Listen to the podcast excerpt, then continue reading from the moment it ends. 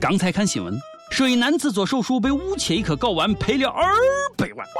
现在想想，我每天都要带着两颗四百万块的球球乱颤，是不是有点太高调、太炫富了呢？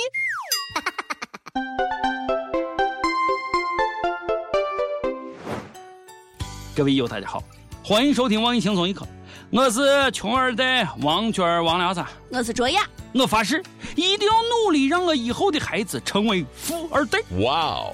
最近啊，河南郑州交警查到了一辆法拉利超速，警察要车主到派出所配合检查，司机不服，把民警抓上，还叫嚣道：“俺家有十几辆跑车，随便扣。”又来了个坑爹的，也不知道这回坑的是亲爹还是干爹呀？我有十几个儿子，随便抓。口气真是不小！你豪车再多，驾驶证就一本，一共就十二分，扣你驾驶证，让你车成摆设，哼，看你还嚣张不嚣张？豪车再多，钱再多，你的命只有一条；美女再多，你也同时伺候不了几个。钱多了堆成山，死了以后还是一个小盒子。做人呀，哼，不要太嚣张了。现在这富二代呀，都太嚣张。最近，北京某会所举办了一个专门针对民企富二代的培训班，班主任是厦门市思明区的政府办公室主任，迟到旷课的罚款一千元。听着咋感觉怪怪的？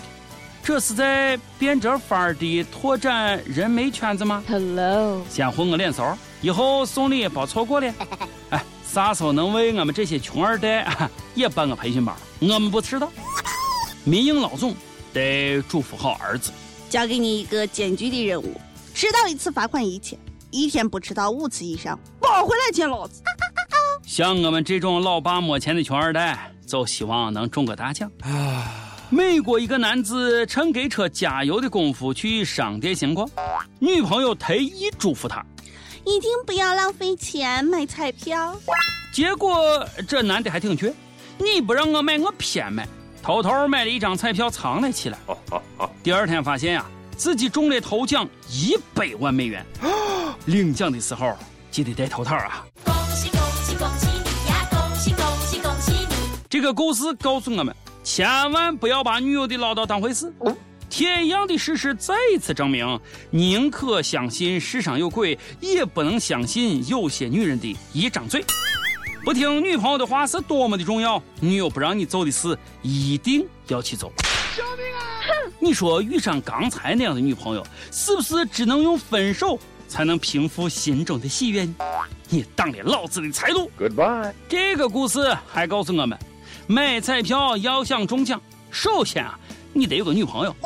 单身狗连中奖的资格都没有啊！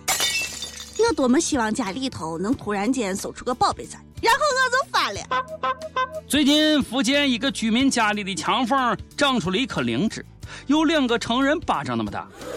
天上掉下个灵妹妹，家里都能长出蘑菇来。这家人是有多不爱打扫卫生？我可提醒你，千万别动我一颗灵芝，我是国家的，要上交。五百块奖金和证书都已经准备好了，你要敢把灵芝给炖汤喝了，你小心判刑。另外，我还有个小小的疑问：这真的是灵芝吗？不会又是那个啥情趣用品吧？地里的宝贝真不少，就看你找不找。重庆有一个老农种田的时候挖出来一把清代古剑，捡到宝贝了。等当地政府文化站的人赶到的时候，这才发现宝剑已经被大爷磨锋利当菜刀了。昔日英雄手中剑，今日农民切菜刀，这才叫低调中的奢华。估计这是史上最贵的菜刀了吧？人性，无知者无畏。拿元朝的砚台垫桌角，拿商朝的鼎当烟灰缸，值几亿的鸡缸杯用来拔罐，就是人性。么么哒。不过这古剑拿手里头还真就不好处理了，卖了吧是文物犯法，不卖吧还不甘心被有关部门收走。大爷还真的挺机智，宁为玉碎是不为瓦全，直接摸了它，拿五百块钱奖励，还不如用来切菜爽啊！不过大爷，你恐怕要摊上大事了。就不怕有人怪你故意损坏文物，让你赔得倾家荡产吗？五百元的证书没拿到，拘留证来了。现在想想，挨屋宅基地上的土都有好多亿年的历史了。我现在好怕文物局来收走。突然想起老家的菜还种在地里，不行，得赶紧给俺妈打电话，让她赶紧挖出来。对了，上交国家。这是最近热播的网络连续剧《盗墓笔记》给俺们最大的教育。这部剧不仅名字跟南派三叔的小说一样，而且很正能量。他很好的阻止了那些比较穷的年轻人产生盗墓的念头。穷二代们，怎样才能斗富？告诉你们个好消息，你可能已经是亿万富翁了。津巴布韦从六月十五号开始全新的换货币政策，一七五零零零零零零零零零零零零零零零啊，金元换五美元。没听清后面几个零的话，我帮你们数一下，一百七十五千万亿。哇哦！你说是不是？咱们随便一个人到晚都成亿万富翁了。我现在一天能挣。好几千万亿，呃，津巴布韦币。清明节上坟烧的冥币都没烧过这么大面额的。中国天地银行表示服了。估计这钱都不如买废纸值钱。不过这样也好，从来就不用担心假币问题。这个故事告诉我们，钱再多也不一定有用。真羡慕津巴布韦的老百姓，个个都是亿万富翁，惹不起，天天数钱数到手抽筋。每天百分之九十的时间都得用来数钱，钱包都像麻袋那么大。在津巴布韦数学学不好就没办法活了，计算器都得用超长版的，买点东西都不够按他的零。不过也好，转账不小心多打几个零也不会心疼。我擦你我哎，欠二八百亿呀！我们津巴布韦人民从来都不买手纸，直接用钱擦。不敢想。早点够花的货币得多少木头，真心疼津巴布韦的森林啊！感觉就和变成一堆一堆一堆一堆的试卷一样啊，都瞎了。会不会我们有一天到银行存钱，银行突然报警？你存的太多了，我们没时间数钱。时间都去哪儿了？人穷可以，但不能志短，更不能干丢人的事。最近，南京警方抓到了一个所谓的旅游达人。这个小伙几乎没花一分钱，游遍了全国。他说了绝招：偏差旅游的人防范意识差，男的可以偷点钱，女的可以骗点色。这哪是驴友啊，这是狼友！骗男驴友钱，骗女驴友色。对这种臭不要脸的人，我只想说上一句：跪求骗色的艺术，师傅，请受徒儿一拜，带我走吧。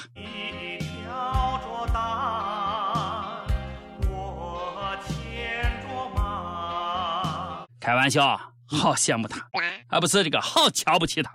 呆台单反就装文艺去穷游，利用驴友的善良骗人，可恶！你以为我们驴友的脑袋被驴踢过啊？像驴我们蠢，好骗吗？你不喜欢穷游吗？这回好好在监狱里头的游览吧。铁门啊，铁窗，铁锁链。没疑问，你穷游过吗？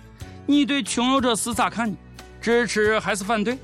年轻的时候你是怎么样出去旅游的？又有什么省钱的秘籍吗？不管你是穷游还是干啥，蹭吃蹭喝招人讨厌，吃白食拉黑屎，你没听过吗？前段时间啊，天津一对新人办婚宴，一对男女菜还没上齐呢，就开始大吃大喝，问他们是谁，支支吾吾的说不清楚，最后被识破了，是过来蹭饭吃的。后来警察到场，要求俩人赔五百块钱，就当随份子。亏大了，俩人五百，一人一个二百五。蹭吃蹭喝的人，哎，咋就那么讨厌啊？还能要点脸啊？懂点规矩不？你就不能等菜齐了啊再吃吗？好好学学我三傻大闹宝莱坞。哇哦！这个故事告诉咱，吃相不能太难看，蹭吃蹭喝也得有礼节。俺菜还没有上齐，这二位就动筷子了，太没有礼貌了。中文也装的像一点，一桌菜还没有来得及拍照发朋友圈呢，你俩先吃了，不发你发谁？只要脸皮厚，天天能吃肉。我一直梦想着去做的事，终于有人去实践了。这叫吃货界的蹭红毯事件。哇哦！哎，这主儿家也是的啊。大喜的日子来的都是客，全凭嘴一张，蹭点吃货嘛，没必要小题大做。哎，图的不就是个热闹吗么么哒。上榜时间，跟帖上榜。上期咱们问到了，你自认为是一个吃货吗？最多一顿能吃多少呢？重庆一位网友说：“能吃的妹子们知道啥是甲亢不？”这位网友，你这么不会说话，知道啥是单身狗不？有网友说，每次去吃自助餐都是扶墙进扶墙出，至于多少，反正很多。这不叫吃货，这叫饭桶。上期又问，大学生玩炸金花被拘留半个月，你觉得冤吗？湖南一位网友就说了：“哈哈哈哈，我们寝室天天打麻将。”一举报不写，赶紧去自首吧啊！一首歌时间，福建的一位网友就说了：“这个问题我不得不说了，每次点歌不是情爱就是爱情。这个世界不只是有爱情一种，回忆也是美好的。比如来首经典老歌《突然的自我》《青花瓷》，考虑一下我们单身狗的感受好吗？下期再爱爱，小心大家扔青菜。”虚心接受网友的意见呀，所以我决定还是不用你推荐的两首歌了。在吉林的长春，还有一位网友说了：“我是一名大二学生，高中毕业两年了，每年都会去中学校园走走。学校地皮被卖给了开发商，七月份母校就要搬家了，想想真有点舍不得。想点一首李荣浩的老街，怀念一下曾经的岁月。想点歌的友可以在网易新闻客户端、网易云音乐跟帖告诉小编你的故事和那首最有缘分的歌。”有电台主播想用当地原汁原味的方言播《轻松一刻》和新闻七点整，并在网易和地方电台同步播出的吗？请联系每日轻松一刻工作室，将您的简介和录音小样发送至 i love 曲艺 at 幺六三点 com。以上就是今天的网易轻松一刻了。我是陕西秦腔我们西安论坛的王军王聊子，我是卓雅，主编曲艺和本期小编落魄富二代李天二和你约定了，咱们下期再见，拜拜。